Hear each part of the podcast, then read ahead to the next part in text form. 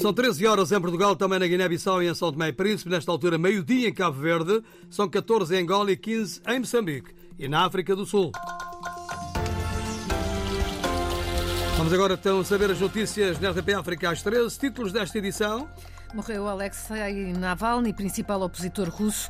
Moçambique, governo quer que o país se torne um dos primeiros líderes produtores hum, de hidrogênio na África Austral nos próximos seis anos.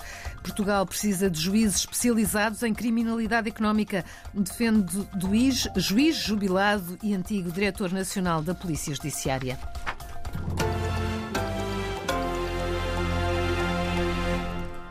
Alexei Navalny, o opositor número um do Kremlin, morreu hoje na prisão no Ártico, onde estava a cumprir uma pena de 19 anos.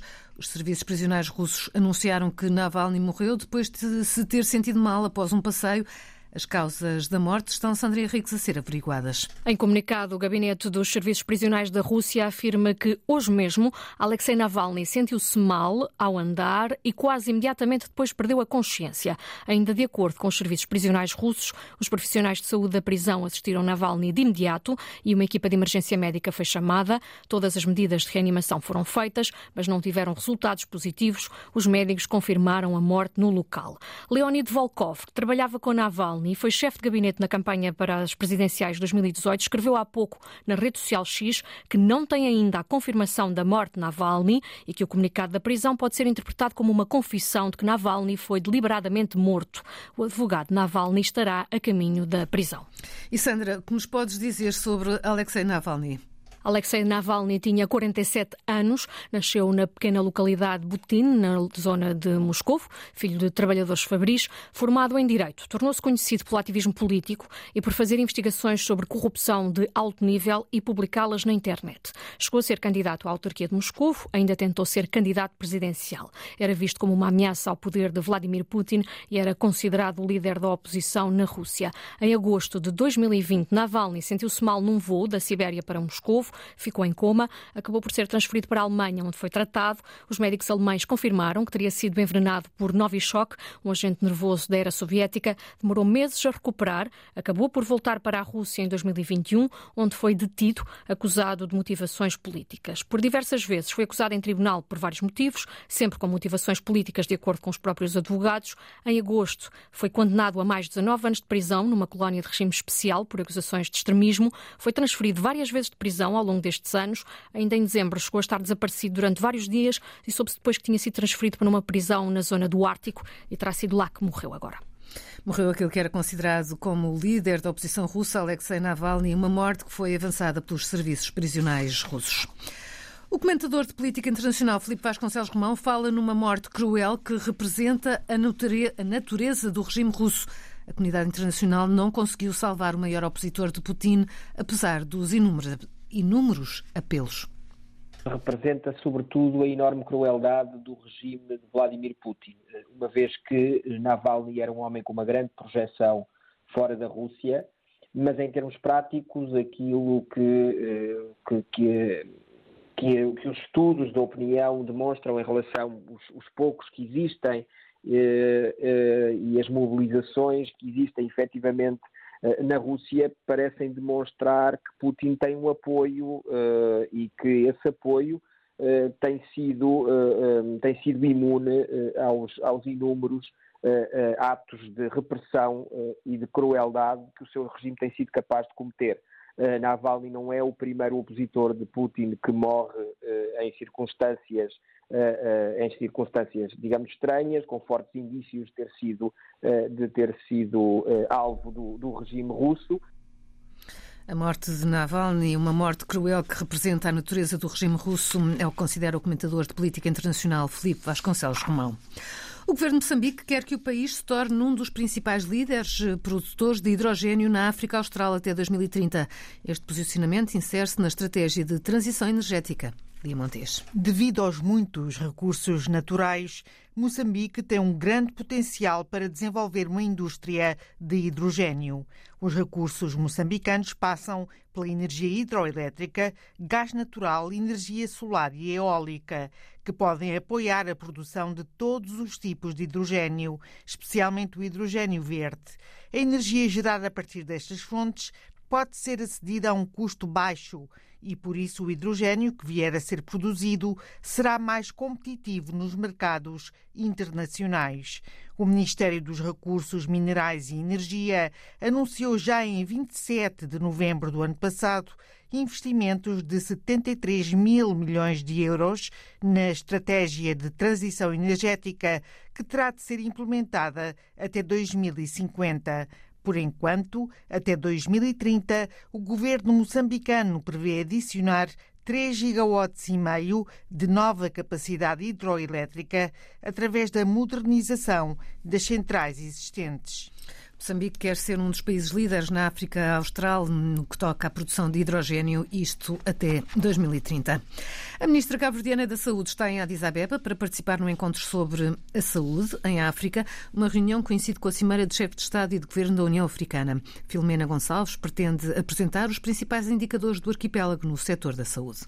Tivemos a oportunidade de ouvir a intervenção do diretor-geral da OMS e aproveitou para esclarecer a nível mundial que o tratado representa, neste momento, tem dois obstáculos: falta de coesão entre os países e a outra, ele denominou de teoria conspirativa, porque neste momento nós temos um tratado à mesa que é resultado de um gesto histórico em que mais de 40 ex-líderes mundiais solicitaram, através de uma carta ao OMS, a criação de um tratado global para enfrentar eh, pandemias futuras.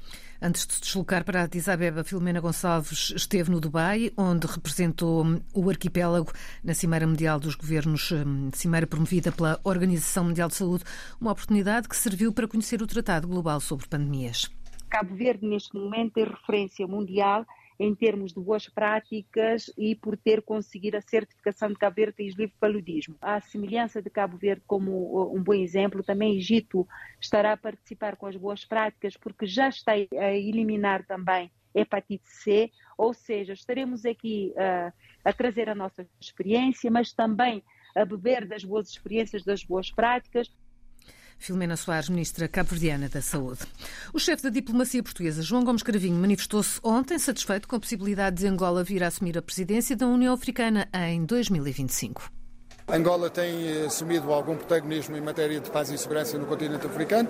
É um país que é prestigiado no continente africano e no ano de 2025 caberá à região da África Austral assumir essa a responsabilidade e penso que Angola está muito bem posicionado. Naturalmente que isso abre portas também para vários elementos que interessam também a Portugal, nomeadamente o reforço da relação entre a CPLP e eh, a União Africana, o reforço da língua portuguesa e a União Africana, que foi um dos temas presentes também em várias das minhas conversas hoje, e ficamos sempre muito satisfeitos quando um país, país irmão, assume grandes responsabilidades internacionais. Declarações de João Gomes Cravinha à agência Lusa no final de uma ronda de reuniões de trabalho com os ministros dos Negócios Estrangeiros e dos PALOP e também do Senegal. O presidente do Brasil, Lula da Silva, está hoje na Etiópia, onde vai amanhã discursar na sessão da abertura dos trabalhos da Cimeira Ordinária da União Africana. A presença de Lula da Silva na Cimeira tem como objetivo vincar que o continente africano é uma prioridade para o Brasil. Portugal precisa de juízes especializados em criminalidade económica, defende José Santos Cabral, juiz jubilado, que já foi diretor nacional da Polícia Judiciária. Para o ex-conselheiro do Supremo Tribunal de Justiça, esta falta de especialização é uma das explicações para a discrepância entre as suspeitas do Ministério Público e as decisões dos tribunais de instrução. Esta alteração iria melhorar o desempenho da magistratura judicial. Nós precisamos de magistrados que saibam perfeitamente o que é a criminalidade económica e quais são os meandros, quais são as vertentes que ela tem. E é isso que nos falta. Um magistrado que está no Tribunal de Grande Instância Criminal, tanto julga um homicídio mais simples de julgar, como lhe pode calhar um processo, um, um chamado mega processo. Aqui, nos tribunais de instrução criminal e nos tribunais de julgamento, na minha opinião, é necessário realmente que existam magistrados especializados. É, é um sinal dos tempos, que este tipo de candidato não se compadece com uma visão periférica, uma visão simples das coisas, porque são processos complexos. São crimes que exigem um determinado tipo de conhecimento. Para o juiz jubilado, esta falta de preparação dos tribunais faz com que a justiça fique ainda mais lenta e alguns processos passem a peças de arqueologia. É por esse motivo, e não só, que nós vemos estes processos a demorar em tanto tempo. O que suscita outra questão, que é a questão de, da gestão do tempo neste tipo de criminalidade. Nós estamos a transformar um pouco, na minha opinião, processos que os nossos concidadãos gostariam de ver resolvidos a curto prazo, num sentido ou noutro, como quer que seja, em processos em que estamos quase em, perante casos de arqueologia criminal. Não é admissível. Processos com esta importância, com esta complexidade, demorem anos e anos e anos. Há qualquer coisa aqui que não, não, não está efetivamente a correr. Santos Cabral, ex-diretor nacional da Polícia Judiciária, reconhece que é preciso fazer algumas reformas, mas alerta este não é o momento certo. As últimas reformas hum, feitas sem uma estratégia mostram poucos ou nenhum resultados. O governo venezuelano deu ordem de expulsão a 13 funcionários do Alto Comissariado para os Direitos Humanos das Nações Unidas que estão em Caracas. Uma das razões, Pedro Sá Guerra, é um relatório sobre a situação de pobreza no país. O governo de Nicolás Maduro não gostou do relatório, que demonstra preocupação com o programa contra a fome e que, segundo as Nações Unidas, é ineficaz e passível de sofrer influências políticas. A preocupação de quase toda a comunidade internacional pela recente detenção da advogada e ativista Rocio San Miguel, acusada de terrorismo, conspiração e traição à pátria, também não agradou ao governo venezuelano.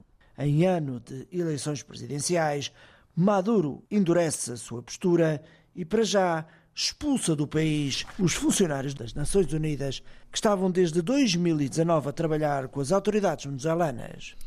Pedro Saguerra, correspondente da Rádio Pública no Brasil. A retaliação do governo da Venezuela depois de um relatório incómodo por parte das Nações Unidas. É uma esperança na luta contra as superbactérias. Uma equipa de cientistas da Universidade de Harvard, nos Estados Unidos, desenvolveu uma molécula antimicrobiana sintética altamente eficaz contra as bactérias multiresistentes. A descoberta foi publicada na revista Science e, para já, as experiências hum, foram realizadas em laboratório in vitro e também em ratos. Os resultados são promissores e pode nascer assim uma nova arma para matar muitas bactérias resistentes aos medicamentos.